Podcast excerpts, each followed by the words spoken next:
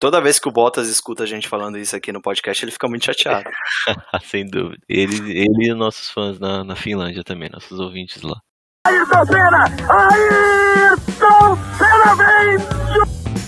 Vai, Lewis Hamilton! Hamilton, você é ridículo! Cabo Verstappen, eles praticamente tocam rodas. Verstappen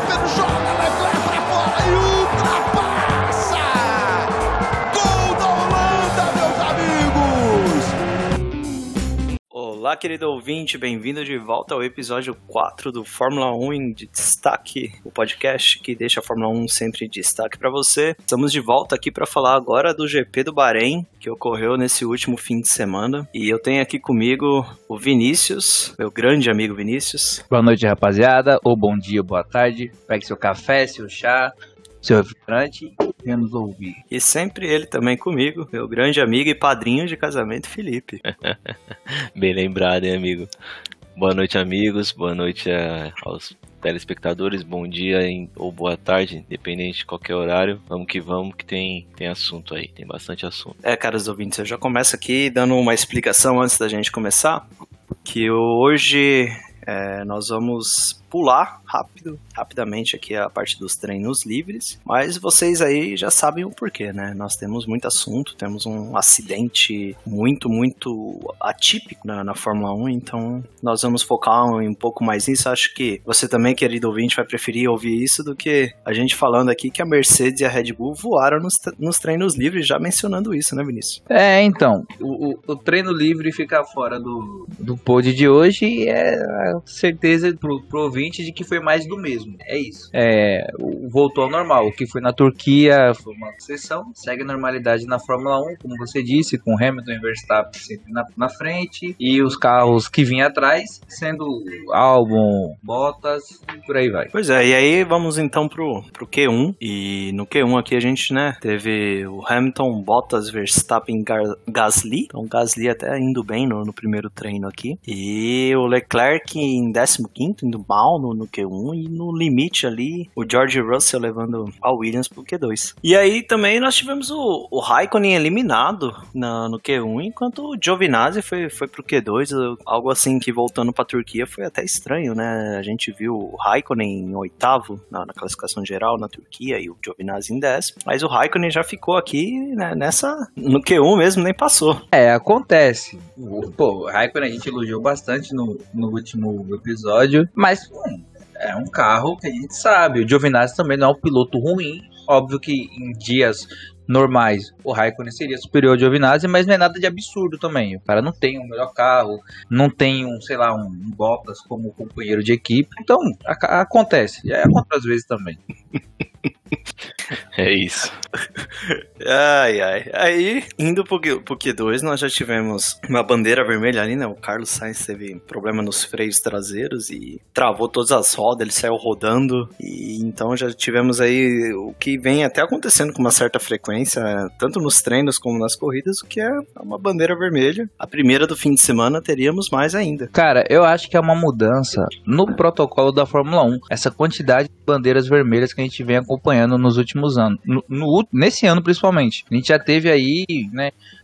Acho que tinha gente que acompanha a Fórmula 1 recentemente que nunca nem tinha visto bandeira vermelha. Esse ano já viu bastante. Então acho que é mais uma mudança também no critério de colocar como muito perigoso, como impossível de, de permanecer em pista os outros carros. Acho que isso faz parte de uma mudança do, do, é, do conceito geral da Fórmula 1 com relação à segurança. Você acha É, que o dedinho cara. tá nervoso ali? É, cara, eu acho que, que assim como, como a gente vai falar do acidente, os caras têm que estudar também o, toda a pista pra, pra ver se não consegue colocar área de escape pro carro, né? Pra se o carro para em tal lugar, já consegue ter uma retirada melhor. Sei que os caras fazem, tem um espaço apertado ali tudo pra trabalhar ali fora da pista, né? Os caras, os, os stewards ali, o pessoal que, os fiscais da pista, né? E, mas enfim, eu concordo com o Vinícius aí. Tem muita coisa pra rever. Teve muito, É- muita bandeira vermelha. Cara, não, mas não, não que eu ache ruim a bandeira vermelha. Começa aí. Eu acho que a morte do, do Bianchi, ela muda muito a maneira de você analisar possíveis pontos de acidente. A morte Com do certeza. Bianchi é tipo, mano, o Não, maluco né? aquaplanou estacionou e pegou um trator que tava retirando um carro de acidente, tá ligado? Então, tipo, muda muito como você vai analisar em cima disso o que pode oca- ocasionar um, um acidente fato, mesmo que seja no treino. Exatamente. E além da questão do Bianchi ali, ainda foi, né? Mesmo com safety car, eu- na época não tinha o Delta, né? Hoje, logo que entra safety car, bandeira vermelha, os,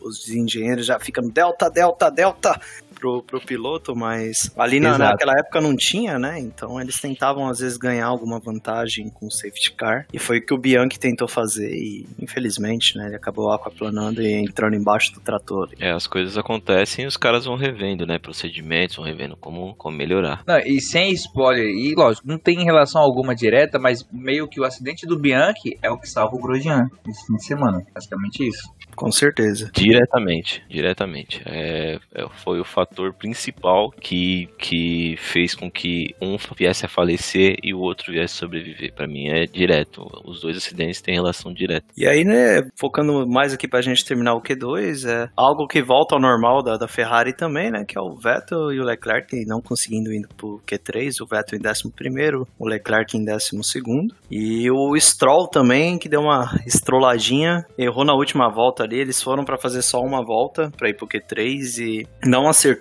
ele errou, então ele acabou ficando em 13º e não passou. E o Gasly e o Kvyat, né, colocando as duas AlphaTauris no Q3, ficando em nono e décimo pra, pro, indo aí pro continuamento, pra continuação do, do- dos qualifies. Ricardo e Ocon também, né? Vindo logo em sequência, sétimo e oitavo aí, o sétimo Ocon, Ricardo em sexto. Os caras estão terminando a temporada bem, né? A Renault vem bem aí. Vamos ver o que vai ser com, com o Alonso ano que vem, na nova É. roupagem deles também. Nem me fala esse nome. Ah, não, o, Alon- o Alonso, a, a Renault vai, embora seja um baita piloto, mas a Renault vai regredir alguns anos aí, porque o cara é complicado. Mas eu tinha comentado aqui anteriormente sobre o fato do, do Ricardo poder estar arrependido de sair da Renault. Eu acho que não, porque a McLaren também vem indo muito bem. Então tem um lado do piloto individual de estar indo muito bem e o lado do, do- da equipe que ele vai também está indo bem. Mas eu queria só fazer uma observação com relação ao Stroll aqui, que o Lucas acabou falando, não, o cara deu uma isolada e tal. É, mas, mano, tem que, né, dar uma moralzinha, porque não tava chovendo, né, Luqueta? Aí você sabe, se não tá chovendo, ele não vai bem.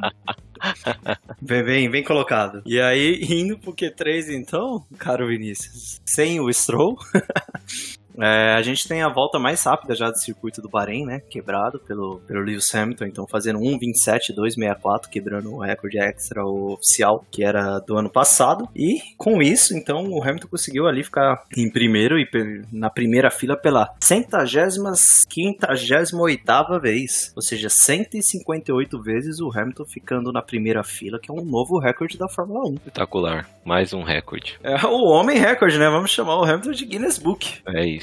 O Guinness Bookman. Pois é, e o Se, você Hum. não. Eu, eu diria que se você não, não traduz pra mim, se você deixar só por extenso, entre aspas, eu diria, eu nem saberia quantas corridas ao certo. É isso aí, de tanta nomenclatura que você colocou aí. Mas, cara, falando desse Q3 aí, é, é como a gente falou no início, né? O treino livre e tal, é, é- foi a, a qualificação. Tipo, mais do mesmo. Você tem Mercedes, RBR e a Mercedes Rosa na sequência. E o Ricardo Ocon. O Gasly que ganhou uma corrida, tipo, entre os 10 primeiros, você tem a AlphaTauri, a, a, tipo, a decepção, entre aspas, é o Sainz, mas você já justificou anteriormente. Então, tipo, foi bem mais do mesmo. Pra fim de, de temporada, já tá chato e- e- essas posições aí, essa qualificação. É, é, duas Mercedes e depois duas Red Bulls. Eu acho que aqui a surpresa, na verdade, é a segunda Red Bull em quarta, né? Que é o Albon. Fez um fim de semana até decente, né? Sim, sim. Eu também achei uma surpresa boa, apesar de estar aí, de ter ficado aí a quase ponto, ponto 0.6 do, do, do Max, né?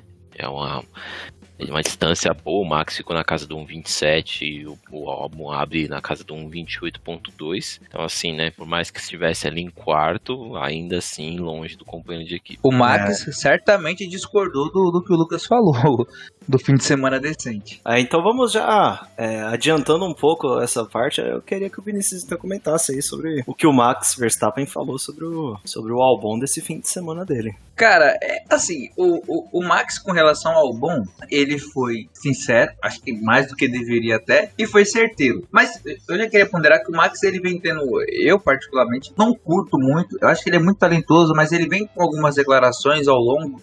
Eu não sei se ele pretende se tornar uma personalidade sempre que chame atenção tal, mas ele já consegue isso nas pistas. Mas ele vem com algumas declarações que eu acho bem desnecessárias, mas com relação ao bom, velho, é, é- ele foi perfeito.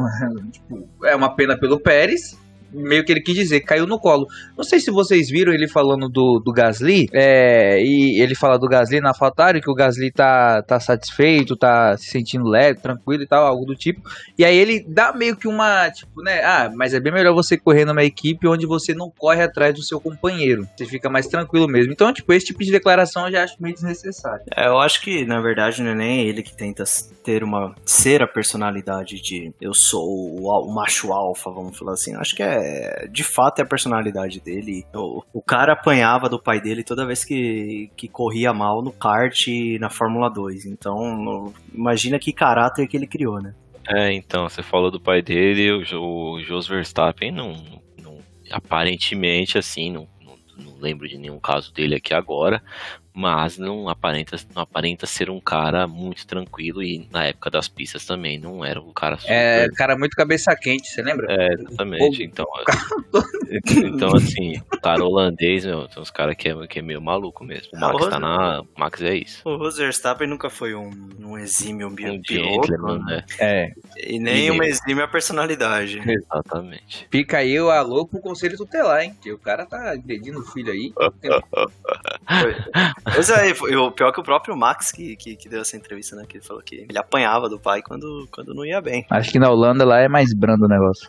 E aí, então, só lembrando aqui ao cara ouvinte como ficou o grid de largada, foi Lewis Hamilton batendo o recorde extra oficial da, da pista do Bahrein, Valtteri Bottas em segundo, que é o normal do Bottas, o Verstappen em terceiro, o Albon em quarto com uma boa surpresa, o Pérez em quinto também com a Racing Point, Daniel Ricciardo e Esteban Ocon sexto e sétimo, com as duas Renaults. Pierre Gasly em oitavo, Lando Norris colocando sua McLaren em nono, e o Daniel Kvyat em décimo. E o que eu queria falar é que entre o primeiro e o décimo aqui, a gente tem uma, uma diferença até, na minha opinião, bem grande, que é 1.4 segundos. Mas se você for ver bem, a diferença tá aqui do, do, do Hamilton pro Albon, que é um segundo. É. Do, Al- do Albon pro Kvyat são quatro, nem menos de quatro décimos. Exatamente, cara. Isso que eu, que eu, tava, que eu tava destacando lá. Que assim, você vê que a diferença de seis, sete caras ali é muito menor. Até se você estender um pouquinho ali. Ali pro décimo primeiro, por exemplo, o Vettel fez 1,29.1 e o Daniel Kvyat fez 1,28.9. Então, assim, ali 150, 200 de diferença. Então, é, é um pouco gritante mesmo a diferença dos três primeiros. Os dois primeiros a gente sabe que é o carro, o primeiro, o terceiro é talento puro mesmo. Pois é, o Verstappen conseguir levar a Red Bull ali sempre no, no meio das, das Mercedes é. Eu não sei. É um, algo muito assim estranho até, né, nesse ano, porque foi o único. É, lógico, teve vitória do Gasly, mas foi uma corrida totalmente à parte, na qual o próprio Max abandonou com problema no carro, o Hamilton tomou punição, o Bottas botou, né? Vamos criar um termo pro Bottas aí, porque foi muito mal na corrida. E aí a gente teve ali uma, uma vitória da, da AlphaTauri, mas de resto, Mercedes ou Red Bull, então... Questão ritmo de corrida, realmente, o Max ele é o único que consegue acompanhar o Hamilton. Pois é. É, Se fala há muito tempo, há muito, não é de hoje, não é essa temporada. Se fala há muito tempo que o carro da RBR é muito difícil de controlar. É, e o Max é o único que consegue, tipo, parece que o carro é feito pra ele, pro tipo dele. Tanto que É você bem- vê o Max correndo a- no alto nível desde que chegou aí, mas outros não conseguem ter o mesmo desempenho. Sim. Então, pô, aí você fala, ah, beleza, copia a, a- toda a configuração do carro do Max e dá pro Gasly. Ele vai lá na Catalunha se enfiar no muro e dá 2 milhões de prejuízo lá em segundo. Então é isso que acontece ali na RBR. Pois é, eu tenho um número aí que mais pra frente, após o, fi- o fim aqui do podcast, no finzinho eu vou dar, que é exatamente que cobre muito isso aí que você falou, Vinícius, a, a questão da Red Bull, depois aí com o Max, e o Ricardo, o Gasly, Albon, Vettel, enfim. Vamos direto agora pra corrida, né? Uma corrida que começou num horário melhor pro para os brasileiros e pra mim também, né? Pelo menos eu não precisei acordar 5 horas da manhã pra assistir essa, essa corrida. Principalmente pro Gabriel, seu irmão, que só levanta depois das 10h30 e fica caçando a corrida que começou às 8 Não, o Gabriel, meu irmão. 11 horas da manhã, já começou a corrida. Ele ficou felizão quando essa começou 11 h 10 que ele falou, nossa, primeira vez que eu vou ver corrida no ano. Primeira vez que tá vendo uma largada. E aí, falando em largada então, Felipe, é, a gente começa aí com uma, É. uma largada horrível do Bottas. Mais uma. É, cara, mais uma. Eu ia falar exatamente isso. Mais uma. A segunda seguida. Segunda largada horrorosa do Bottas, cara. Foi, aquilo foi muito ruim, meu. Eu não sei o que acontece, de verdade. Não, não dá pra saber o que acontece com ele. Falou que tinha achado a fórmula pra bater o Hamilton, mas o cara patinou, patinou, patinou e vai patinando, e vai patinar até Abu Dhabi. Ô, ô, Felipe, é, é bom evitar essa, essa fala, porque fica constrangedor, sabe? Pra quem, até pra quem fala, pra quem escuta. Eu não sei pro Bottas como ele se sente hoje, mas assim, quando eu escuto, quando eu falei semana passada, sabe aquela sensação ruim de vergonha alheia? Foi o que eu senti. Toda vez que o Bottas escuta a gente falando isso aqui no podcast, ele fica muito chateado. Sem dúvida. Ele, ele e os nossos fãs na, na Finlândia também, nossos ouvintes lá. E Felipe, eu quero pegar um gancho no que você falou no último, no último podcast, que é como ele larga. E foi a mesma coisa, ele largou com pisando no acelerador de uma maneira estranha, que o carro esgoelava. Então, e, cara, e não sai do lugar. Eu fico desesperado com essas é largadas do Bottas. É desesperador. Se você pegar. É aquilo, né? Pelo que a gente entende, eu entendo básico assim, né? Pô, a rotação do motor vai lá no alto, cara. E, assim, o, o pneu ali, ele não patina, né? Ele não, não fica fazendo como se fosse um de dragster, sabe? Não fica ali patinando. Mas, cara, você tem que ir na manha ali, né? Trocando a marcha certinho no tempo certo. Mas vai saber, cara, não sei. O Bottas vai precisar treinar muito a largada. Cara, lugares certos, né? Treinar no lugar certo, diferente É. do que. Boa, buscou bem essa daí. Mas, cara, o Bottas, velho, é assim, porque nem todo nosso ouvinte é um cara tipo, muito conhecido assim de, de Fórmula 1. Às vezes o cara só joga mesmo Fórmula 1 no videogame, que é toda a base que a gente tem pra comentar aqui. A gente é honesto, a gente joga videogame e a gente se sente no direito de comentar. Mas, mano, é a mesma coisa de você largar no automático. Vocês sabem, aqui hoje ninguém larga mais no automático, no Fórmula 1 do Xbox. A mesma coisa, você segura o acelerador até o fim e quando o, entra o sinal pra você largar, o carro não anda. O Bottas é exatamente isso. Eu acho que ele fica muito preso no simulador e no simulador ele usa automático. É, ele larga no automático. e aí, também ali na largada, o que acontece é que o pelotão de trás, principalmente ali, vamos falar um pelotão intermediário, é, fica, fica muito confuso, né? Tem, tem uns pegas muito fortes ali, o pessoal dividindo a curva, porque o Bahrein é um, um circuito largo, mas na primeira e na segunda a curva acaba ficando até um pouco estreito, né? Principalmente a primeira, que ela joga pra direita, assim. E é, o pessoal começou a se pegar ali. E aí, indo pra curva 3, eu confesso, amigos, que eu tava prestando atenção no, no Raikkonen que tinha saído, é, lógico, indo na direção do piloto do lado esquerdo e a, e a câmera era a câmera de trás, então pegava no sentido oposto da reta. E o Raikkonen sai aqui do lado direito da câmera, e, porque depois ele encostou no Giovinazzi. E aí o Giovinazzi tinha fechado ele, foi, foi assim, um, uma- um começo bem confuso. E nessa, o Grosjean, pra sair dessa confusão que o, o Raikkonen se colocou, inclusive, junto com o Giovinazzi, e eu acho que foi o Sainz também, se eu não, não tô errado, o Grosjean joga tudo pra direita pra, pra sair dessa confusão, porque provavelmente o que ele pensou é, eu vou jogar pra direita pra não bater o carro. Exatamente. E, aí- e ele não, não vê o Kvyat que tava passando do lado direito aqui, não. Todos os pilotos falam que realmente o retrovisor da Fórmula 1 não ajuda em quase nada, né? É péssimo. Serve mais pra aerodinâmica.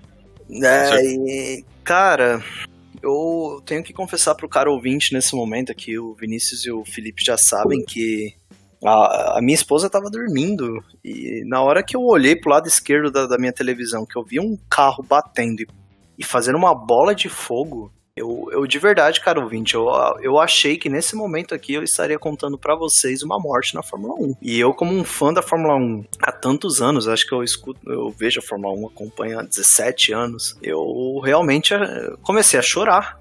Eu falei, meu Deus, mais um piloto morreu na Fórmula 1 e assim, num acidente que a gente não vê desde 89. Assim, em batida, né? A gente ainda teve o Ross Verstappen pegando fogo é, em 94 na Alemanha, a gente ainda tem algumas pegadas de fogo no- nos boxes com a, com a mangueira, tem até o Kimi Raikkonen pegando fogo também, acho que em 2000 e 2007, se eu não estou errado. Mas assim, numa batida, um carro pegar fogo, a gente se remeteu aí à década de 70. Não, Lucas falou do fogo. Eu acho que o fogo, obviamente, é um agravante em toda a situação. Mas, cara, pega o cenário da batida, tira o fogo. O maluco atravessou o guarda-reio, cara. Tipo, isso é muito absurdo. Mesmo se não tivesse fogo ali, a chance dele de ser fatal o acidente era muito grande. Aí Foi você falar, De, de É. um de 40 toneladas, cara. Cara, o, o, o- eu acho que maior que o dele nos últimos anos, de 2000 pra cá, acho que só o do Burt. É, o do Burt foi maior. Cara, e também, Só. eu não sei se vocês lembram do impacto do Max, que ele bate no em Mônaco. Que ele vai passar Ah, o Maldonado. E eu acho que é, isso. cara. Acho Que ele é vai na, na, na, na- reta da, da, da largada ali. Vamos, vamos ser sinceros, olha que cenário perfeito. Max Verstappen com 17 anos em Mônaco passando o Maldonado. O que que ia acontecer? Nossa Que- senhora. A, É. a, a onboard ali é, é agoniante. A força que o cara bate no, no, no pneu é nossa senhora. Mas vamos Não, continuando. Realmente. E, e esse, esse, esse acidente do Grosjean, óbvio que ninguém tava esperando um acidente na primeira curva, então tava todo mundo ali pegando o que, o que queria, o que tava torcendo. Eu tava olhando ali o Max e o Bottas, porque o Bottas já tava ficando para trás, mas é porque no início a gente já tinha aquela ideia.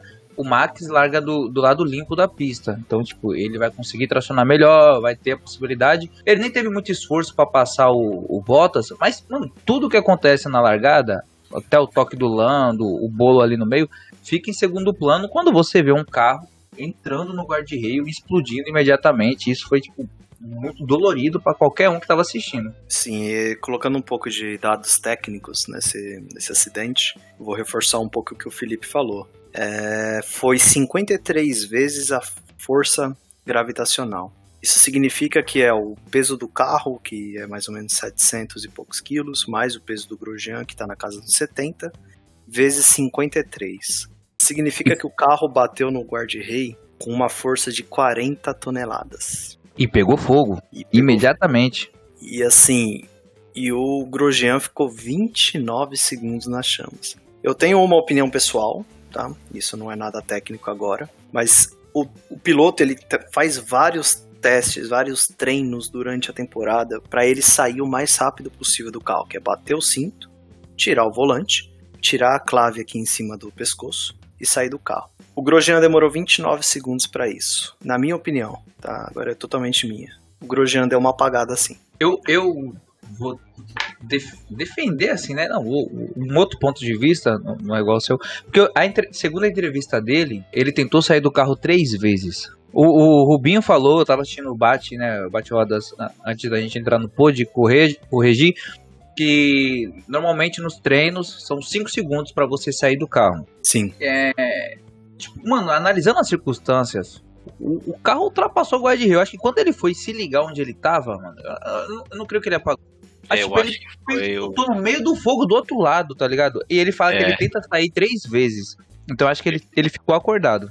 eu entendo um pouco o que o Lucas, o que o Lucas propõe e eu não discordo totalmente. Eu acho que não foi, não, e não foi bem a, a minha opinião. É, não é Ele um desmaio, né? Mas ele Desmaio, fica meio grog ali. Exatamente, eu acho que é muita Ah. questão do impacto, cara.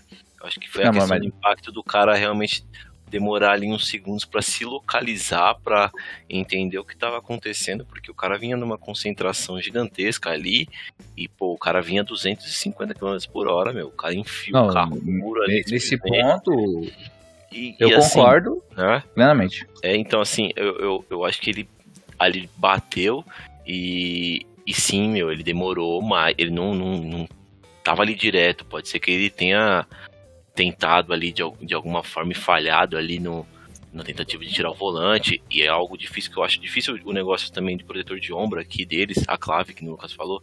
Mas nem tinha mais volante. aqui. O volante ficou do outro lado do guarda-reio. Será, cara? Ficou, Enfim. o carro dividiu no meio, mano. Mas o carro dividiu pra trás, né? É, exatamente. Ah, Ele verdade, verdade. dele pra trás, né? Então, assim, o Grosjean realmente, assim, ele, ele, ele demorou, mas dada a circunstância do acidente, Sim. dado, a- enfim, tudo que aconteceu, 29 segundos, cara. Olhando no ponto de vista de que o cara saiu daquele incêndio ali, daquele acidente, cara, foi um, foi um tempo legal, mas você colocar, e você pode acrescentar até mais dados técnicos aí, você ficar 29 segundos num, num fogaréu daquele é bizarro, bizarro, assustador, assim, assustador. São 29 segundos com 680 graus É, Celsius. cara, eu imagino que assim, O- é, é, são, são traumas que o cara passa na vida inteira. O cara que, que ficou ali naquela situação, o cara vai levar essa cena pro resto da vida, sem dúvida. Vale lembrar que o Lauda, é, em 76, ele entrega, entre aspas, o título pro Hunt. Eu não acho que é uma entregada, acho que o Hunt até merecia, pe- pela até corrida que fez no final, por conta da insegurança que ele tinha na chuva. Óbvio que é um trauma, porque o Lauda, pelo amor de Deus. Porque, é, o primeiro ponto é o, o- o macacão do Grosjean. O que aquilo ali resistiu ao fogo, porque foi muito tempo pegando fogo, mano. Tipo, De fato. muito. Então, lógico, não vamos comparar, é tempos totalmente diferentes, mas eu digo assim, é como fica a cabeça do cara, né? O, Gro- o Lauda ficou traumatizado, enfim, continuou correndo, que era sensacional, mas ficou traumatizado. O Grosjean meio que chega a aposentadoria dele de uma maneira que, por mais que a gente tenha criticado o Grosjean aqui anteriormente, a gente entende que os 20 pilotos que estão lá têm a capacidade para estar lá. Eu posso desgostar de vários e do estilo de pilotagem, mas é é um ponto que eu queria falar. Acho uma pena, uma pena. Eu acho que dificilmente o Grosjean volta para Abu Dhabi. Eu acho uma pena ele meio que encerrar a passagem dele na Fórmula 1 desse jeito. Mano, vale lembrar, a gente viu o Grosjean na Lotus, a gente achava até que, que seria algo mais do que, do que, acabou, do que acabou sendo. Inclusive, eu tava vendo os pódios do Bahrein e tem o, o cara que mais subiu ao pódio no Bahrein foi o Raikkonen, né? E em 2013 o pódio é da Lotus com Raikkonen, Hamilton e Grosjean. É, cara, então. Pra é, você ver. É, exatamente, como o Vinícius falou, pô, se o cara tá lá, é porque ele tem o talento dele, tem a capacidade dele, e como a gente comentou logo após o acidente ali, na minha opinião, né, eu, eu comentei que o Grosjean ali subiu um pouco no meu patamar, sabe, que, pô, o cara passou por aquilo, meu, não, não é não é coisa pouca, sabe? Todo mundo que tá ouvindo o pod certamente já viu e reviu várias vezes essa cena. Mas é muito absurdo, mano. O cara surge no meio das chamas, pula o guarda e o médico chega ali e vai pra ajudar. Eu até comentei com vocês na hora da emoção, eu falei assim, eu tinha a sensação de que o médico pularia pro outro lado. Óbvio que não, que ele tem os protocolos de segurança, mas ele também chegou muito perto, o capacete dele aberto. Ele É, chegou a queimar, né?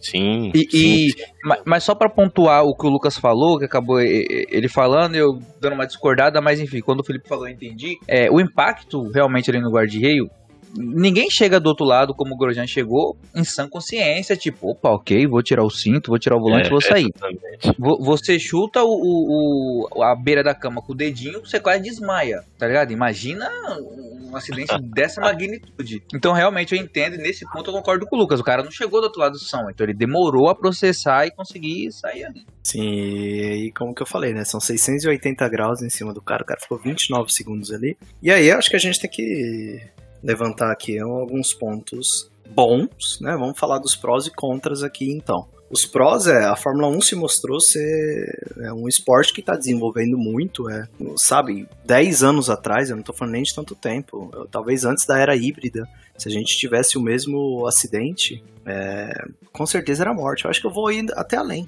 Antes do Halo, a gente teria morte. Porque a cabeça Certamente. do Grosjean seria decapitada ali. Certamente. Certamente. Então, assim, começamos com o Halo. Também falamos aí da, né, da, da célula de sobrevivência do piloto.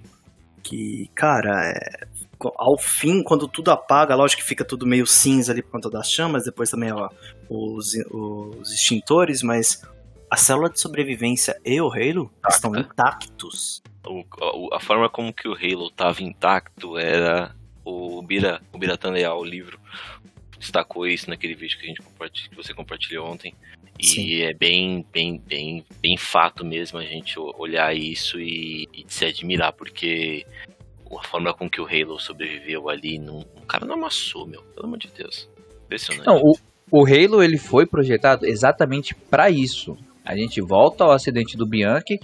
Que é mais ou menos isso que causa. Não tinha uma proteção à frente da cabeça dele, o capacete não era suficiente. Vale lembrar que lá em 2019 o capacete, quando a mola solta do carro do Rubinho e acerta coisa do Massa, por muito pouco o capacete não cedeu. Então, tipo, já não é aquela coisa, óbvio que precisava de uma proteção. Gerou muita discussão e desconforto por parte dos próprios pilotos, como o Grosjean fala que não era muito fã do Halo, mas realmente esse tipo é o, o E eu- esse aquele impacto. Diferenças gigantes, mas que são colocados é, a pretexto de, de- de seguranças equivalentes, tá ligado? É, eu, eu vejo dessa forma. E eu acho que realmente a morte do ano passado, como foi, o carro que vira de lateral, toma uma pancada no meio e tal, ela também ajuda muito a mudar a, a maneira de, de se ver a segurança é, para ambas categorias, enfim, para todas as categorias da Fórmula 1, mas principalmente para a principal. Mas agora falando dos pontos negativos, é, cara, pra mim é inadmissível.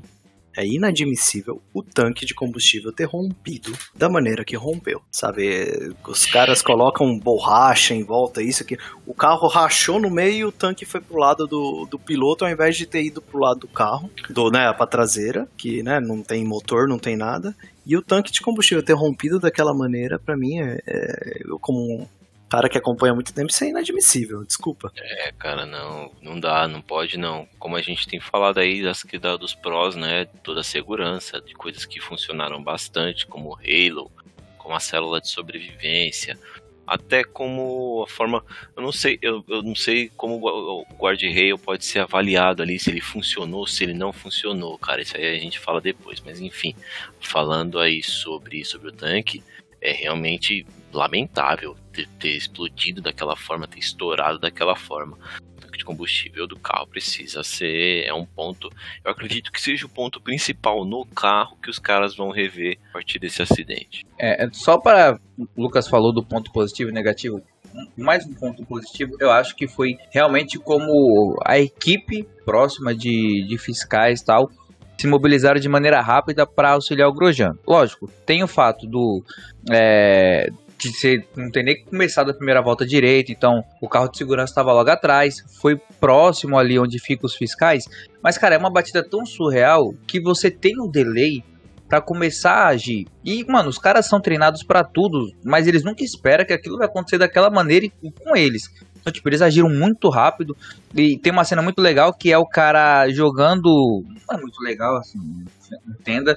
Ele jogando o extintor no guarda-reio, quando o Grosjean vai pôr a mão. Tipo, ele não tá jogando no fogo, ele tá tentando esfriar o guarda-reio porque ele sabe que o cara vai pular ali. Então, tipo, mostra como os caras estavam conectados com aquilo. E, e com relação a, a um ponto negativo, o Felipe falou a questão do guarda-reio. Cara, eu acho que ele falhou miseravelmente. O o Vettel fala da questão do guarda-reio, é, não sei o que o Lucas acha, mas eu acho que ele falha, falha miseravelmente porque se não tem o Halo, que a gente já enalteceu aqui várias vezes, mano, aquilo vira uma navalha e simplesmente degola o cara, mano. É isso. É aquela. aquela é que foi o que eu falei é, no domingo, que é. A gente jamais imaginaria um acidente na reta, né? Daquela maneira. E até o guarda-reio tá ali como uma maneira que o Bahrein tem, de caso aconteça algum acidente, a própria, o próprio carro de segurança, é, o, o pessoal da, da- da- do, do circuito conseguir cortar caminho no- dentro do circuito, né? E por ali. Mas sim, o guarda-reio falhou. Talvez seja uma,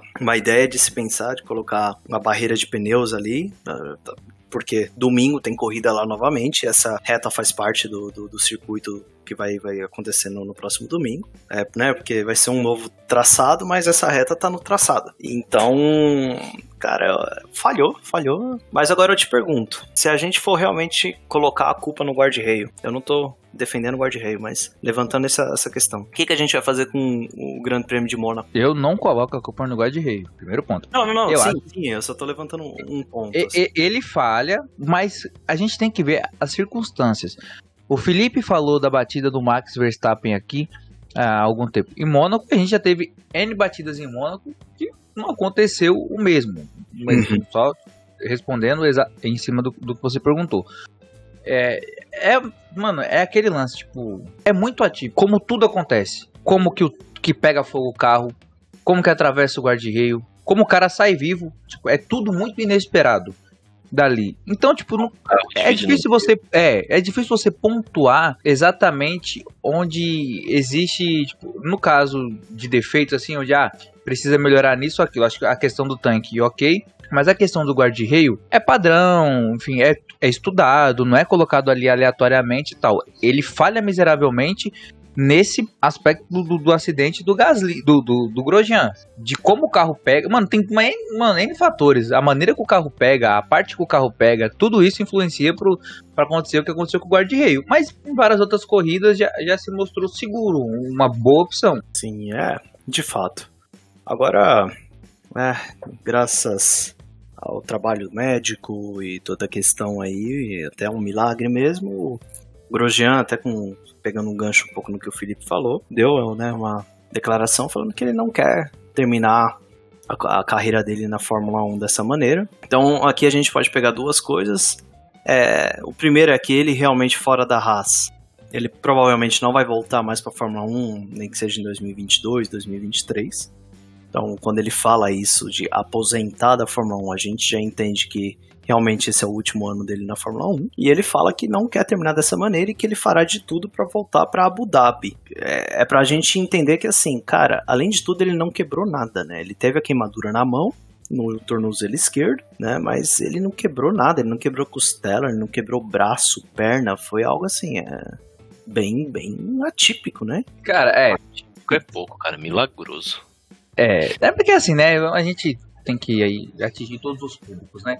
Então, assim, para alguns é milagre, para outros é a excelência do equipamento de segurança e por aí vai. Mas o Luqueta, como sempre, perfeito aqui na cama, né? Para fazer aquela cama deixa pra gente transitar pro assunto que vem a seguir, que é a questão da permanência do Grosjean e o futuro próximo da Fórmula 1.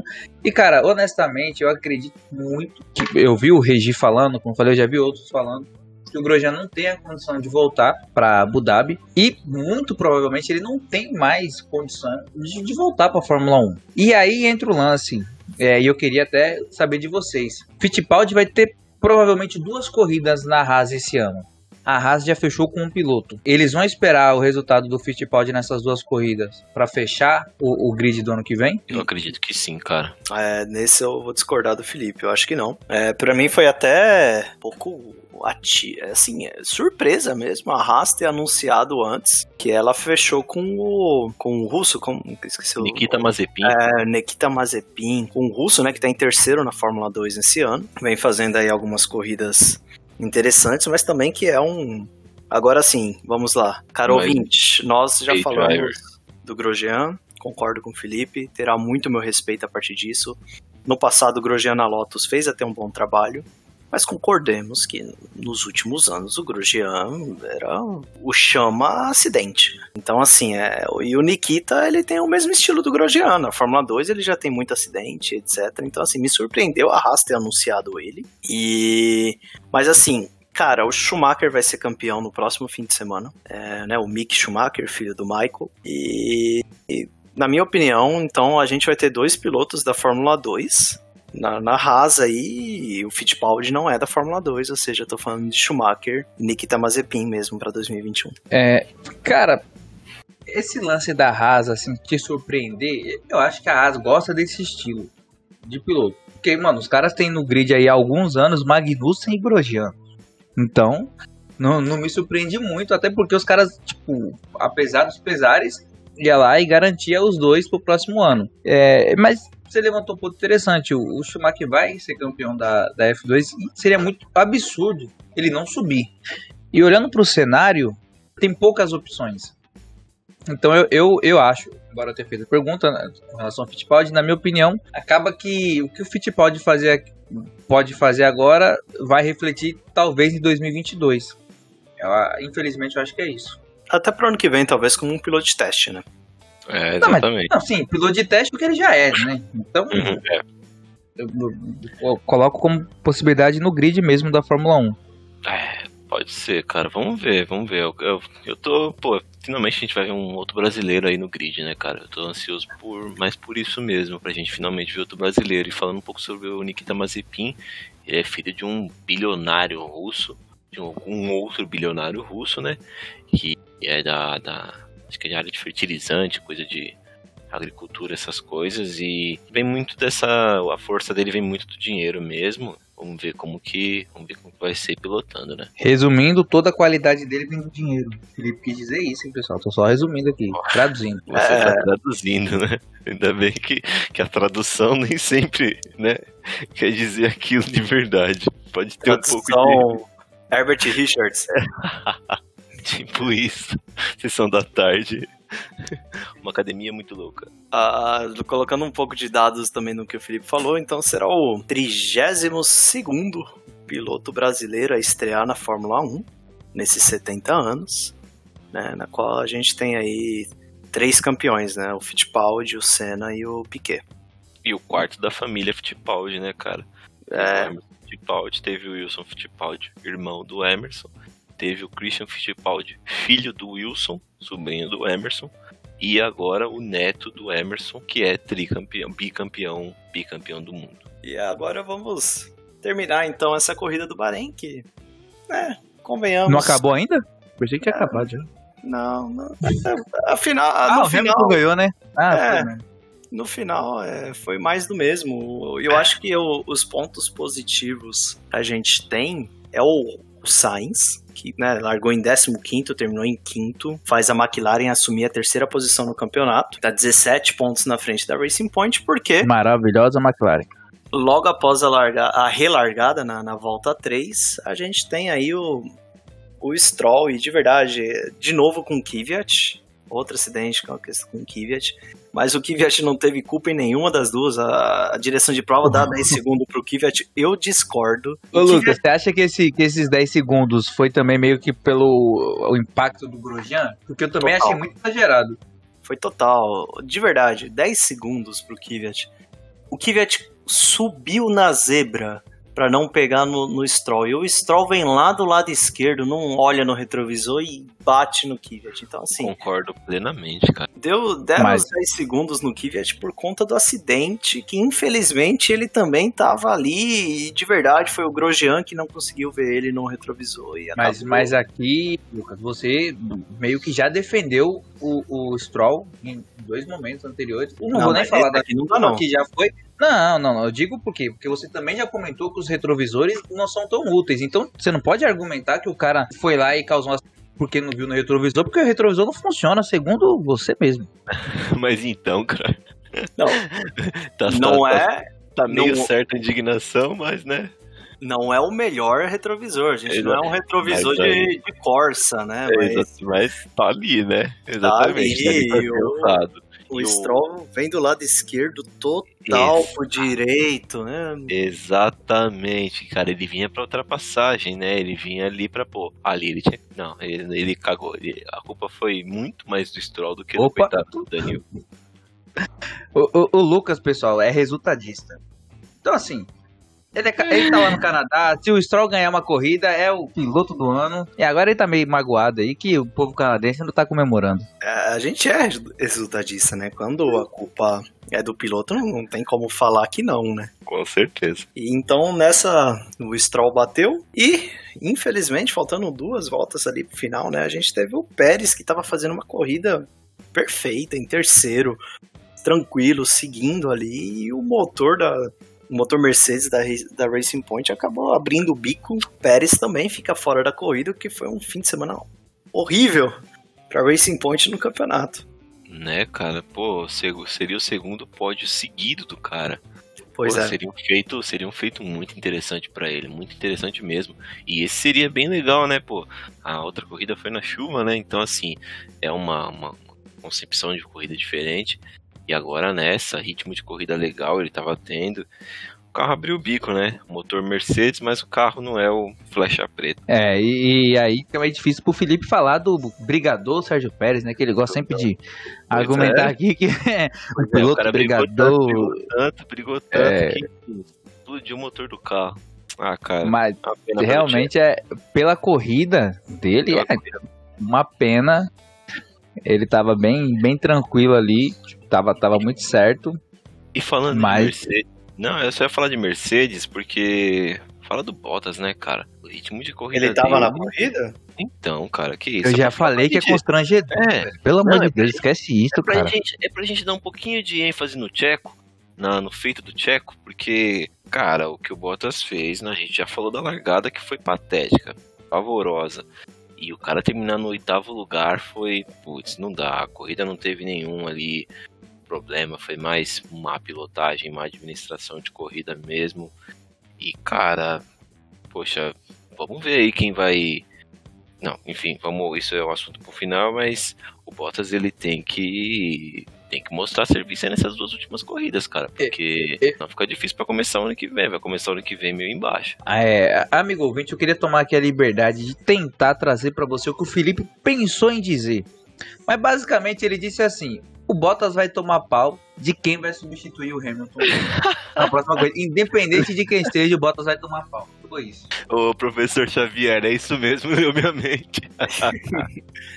É, vou, antes da gente tocar nesse assunto, então, alguns dados aí. Com a, com a Racing Point fora da corrida, as duas, a gente teve então a McLaren, como eu já disse, assumindo a terceira posição, com Lando Norris em quarto, Sainz em quinto, fazendo muitos pontos, abrindo 17 pontos da, da Racing Point agora na briga para o terceiro lugar, faltando apenas duas corridas. Outro ponto é que desde Monza, o Stroll só conseguiu fazer dois pontos, que foi na Turquia, e que aí eu voltando um pouquinho aqui no nosso podcast, lembra quando eu disse que eu ia trazer um, um dado sobre a Red Bull? O dado é que com o Pérez quebrando e o Albon ficando em terceiro e o Verstappen em segundo, é a primeira vez desde 2013 que a Red Bull coloca os dois carros no pódio. Vai tá feito, né, cara? Vai tá feito, porque a Red Bull, desde aí da era do, do Tetra do, do, do Vettel, né? Saudades do sempre motor teve- V8.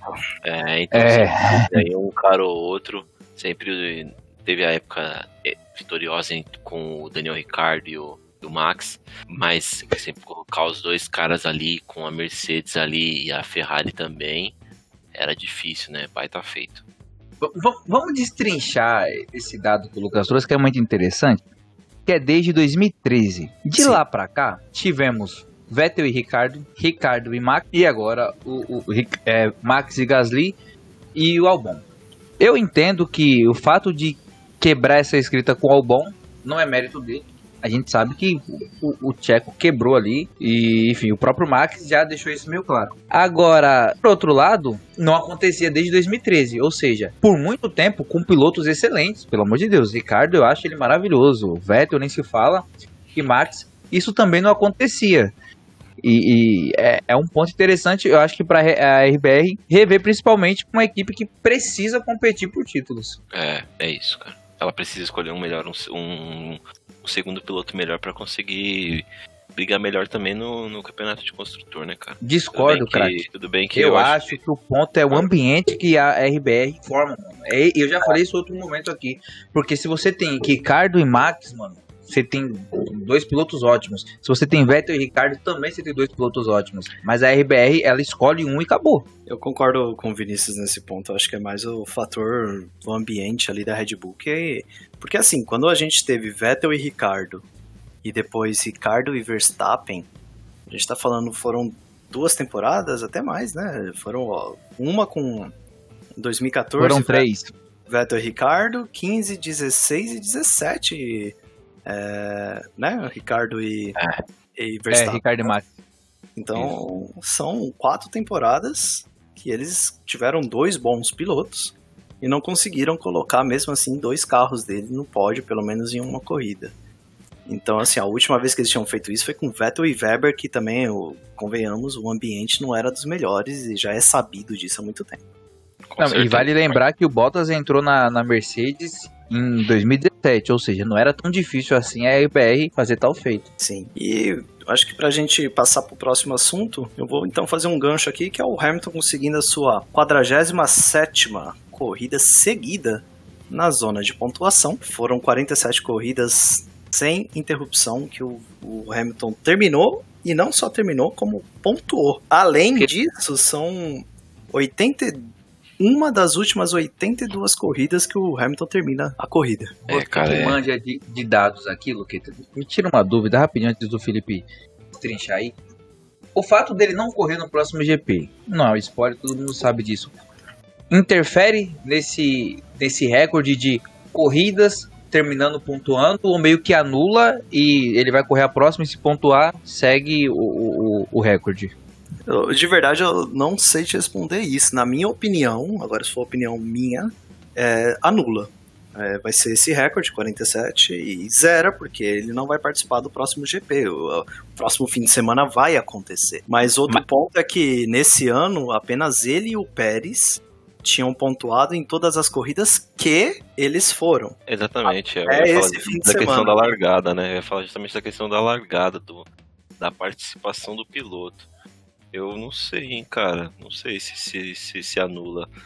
Não sei mesmo. Ficou. Se, se a gente pôr é uma no, boa no- pergunta, Vinícius. no- se a gente pôr no aspecto do tipo é, quantidade de corridas do piloto pontuando, anula. Porque ele não correu essa corrida. A, Sim. a- a próxima corrida dele né, provavelmente vai ser em Abu Dhabi. Nesse Uhum. aspecto, sim. Mas não acho que no. Acho que aí a gente pode colocar em duas categorias. Corridas seguidas. Se bem que corridas seguidas. Agora eu me confundi. Porque corridas seguidas também eu acho que valeria o fato dele não ter corrido. Não sei, acho que não. Acho que em corridas seguidas talvez sim.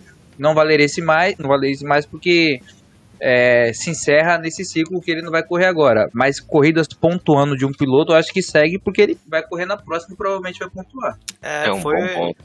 São dois fins de semana que vai quebrar, porque nesse, nesse ano, então, o Hamilton tinha sido o único que tinha terminado todas as corridas, tá? que participou de todos os fins de semana e concluiu todos os fins de semana. Foi o Hamilton o único que fez isso. Além disso, a gente tem um outro recorde que é todas as corridas que é o, o piloto começou e terminou.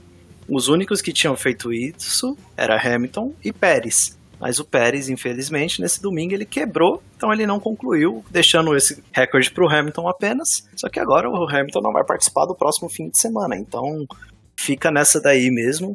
E para o cara ouvinte que estava em Marte e sem acesso à internet, o Hamilton foi diagnosticado hoje é, com corona, então ele tá fora aí do, do próximo fim de semana. E, e, e para informação, que aqui a gente também traz informação, não só opinião, é, o, o Verstappen e, e, e o álbum vai ser, serão testados novamente, porque estiveram no pódio, tiveram um contato mais próximo, então pode acontecer, esperamos que não.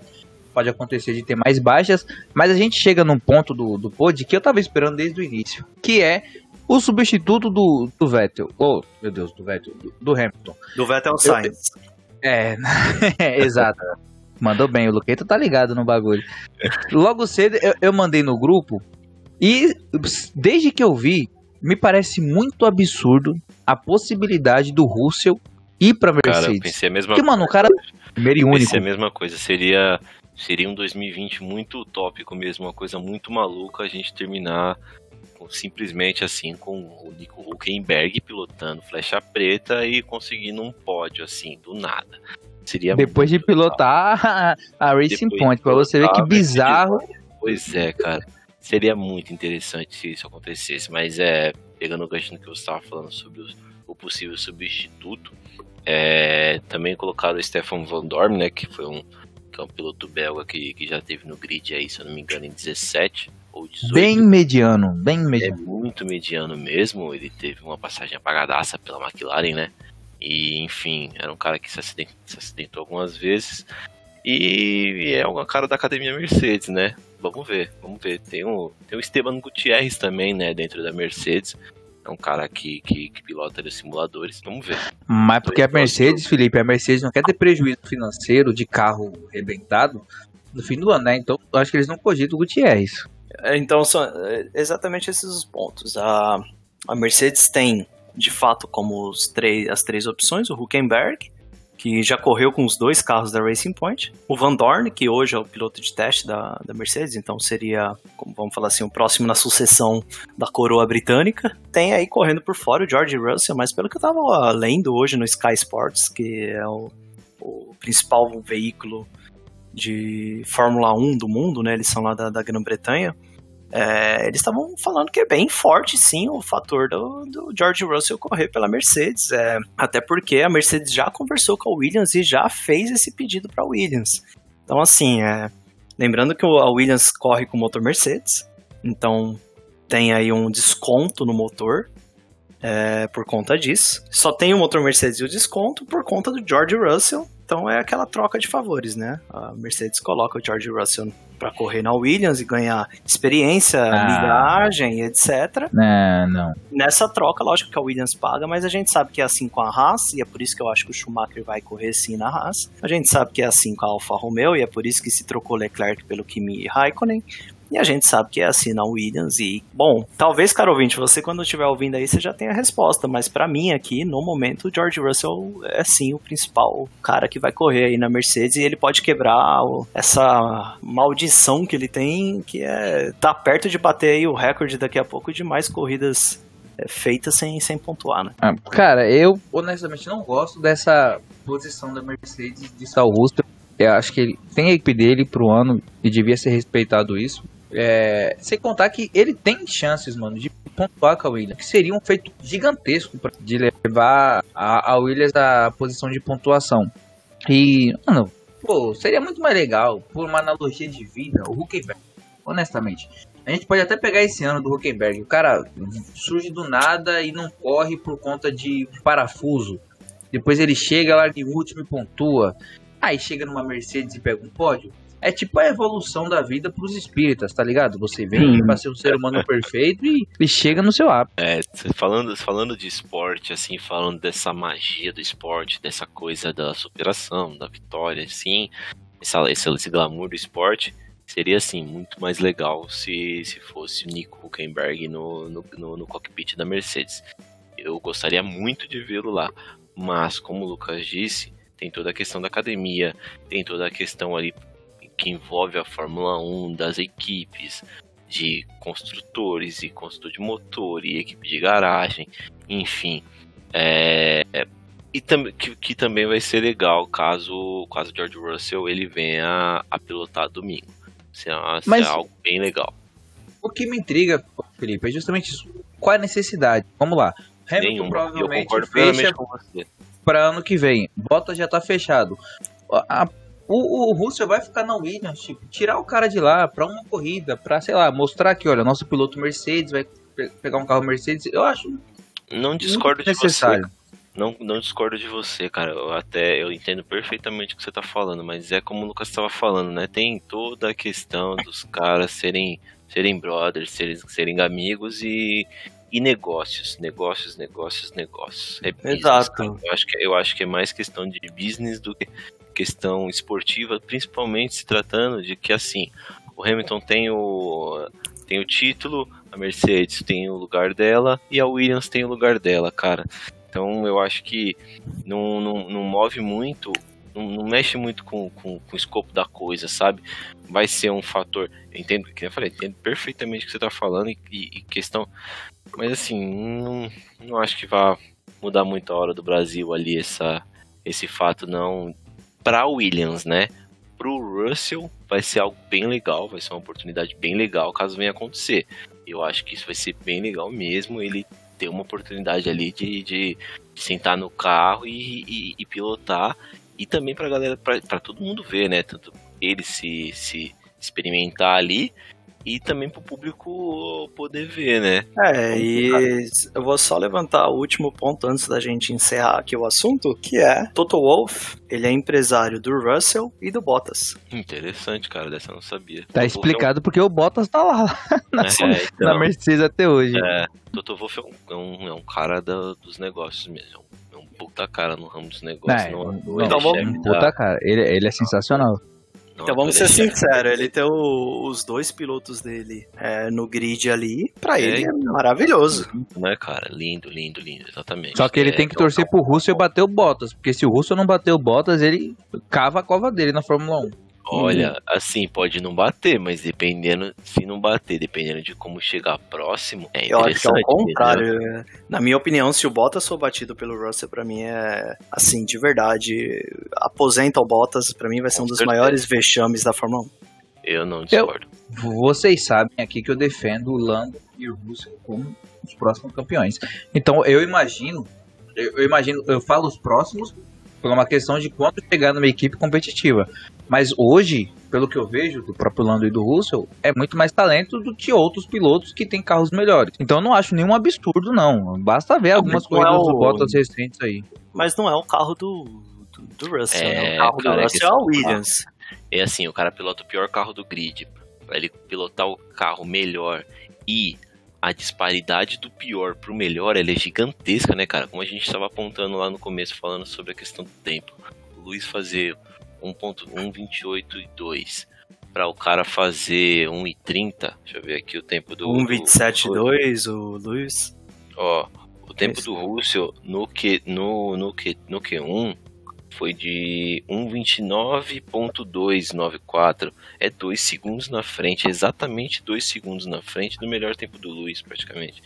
Então é, questão do, do carro aí vai ser bem diferente, bem legal de ver. E assim, caro ouvinte, a gente vai terminando aqui esse episódio maravilhoso, é, que a gente tem a felicidade de, de anunciar pra vocês que o Grosjean tá bem e que a gente tem aí um próximo fim de semana de novo no Bahrein. Vai ser muito interessante com um circuito novo, assim, não um traçado novo, na verdade, com menos de um minuto, ou seja, a gente vai passar de 80 voltas aí, com muita Espero eu, muitas ultrapassagens, afinal vão ser várias retas. É, basicamente vamos assistir a Fórmula Indy na Globo. É Hum, isso. Tony. Canaan, saudades. É, o Castro mas, e, e o Castro É, do Neves, isso. Neves. Isso, exato. Mas, bom, chegando ao fim, eu só queria aqui uma observação. O nosso amigo Paulo, eu quero só saber se ele chegou nesse ponto do podcast, que ele estava ansioso para ouvir o podcast, perguntando hoje mais cedo no grupo. Fizemos uma menção a ele no pod passado e ele achou injusto. Falou que não, que ele foi irônico com relação ao, ao Ocon, Você mas eu deixo aqui. É, exato. Deixa aqui para ele um abraço, se ele chegou até aqui, e a gente vai saber se ele chegou até aqui, porque ele vai comentar. Então é isso. Excelente, amigo. Excelente mesmo. É... Paulito é um dos nossos fãs, com certeza, cara, e vai estar ouvindo a gente sim. E falando sobre o GP de domingo, vai ser bem interessante sim esse novo traçado, essa nova configuração aí de praticamente um, um oval na, na Fórmula 1. Tava tentando explicar pra Tainá, falei, ó, vai ser um, um redondo, não redondo, vai ter curva, mas meio que não vai ter curva, vai ser reto. Enfim, vamos, a gente não perde por esperar, cara, vai ser um GP bem legal mesmo. E aproveitando, só queria me despedir mesmo dos amigos aí, enfim, nos acompanhem. É, não, só queria corrigir aqui a informação que eu dei, né? Porque realmente fake news não vai ser transmitido pela Globo. Sport vai TV, a Globo TV. não vai transmitir. A Globo vai passar, e amigo ouvinte, aqui é informação em primeira mão. Enfim, se você não sabe, vai passar só uma reprise à noite. A Globo não vai transmitir a corrida do próximo fim de semana. E eu falei que ia ser uma Fórmula Indy na Globo.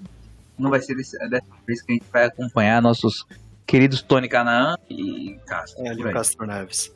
Eu quero me despedir aqui do, do caro ouvinte, agradecer a audiência, a paciência, está nos ouvindo até agora. Esse podcast foi um pouco mais longo, mas dada todas as circunstâncias do fim de semana passado e do próximo, acho que valeu a pena o bate-papo. E também quero agradecer aí dois pontos. Um é o VLBA Podcast.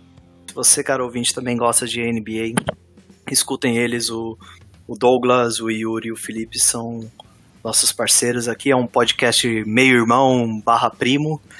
Então, se existe esse podcast hoje que você está ouvindo, é porque eles também me apoiaram bastante com a ideia. E também quero agradecer aí a página aqui de futebol de Toronto, a Futebrazuca Toronto, que é um pessoal aqui de Toronto que são todos brasileiros e a gente se reúne para jogar um futebol bem brasileiro aqui em terras mais geladas. Então é isso, fica com a gente. Não perca o próximo episódio, com certeza estaremos falando de mais uma corrida do, do Bahrein. Muito obrigado e falou! Ayrton Senna! Ayrton Senna vem!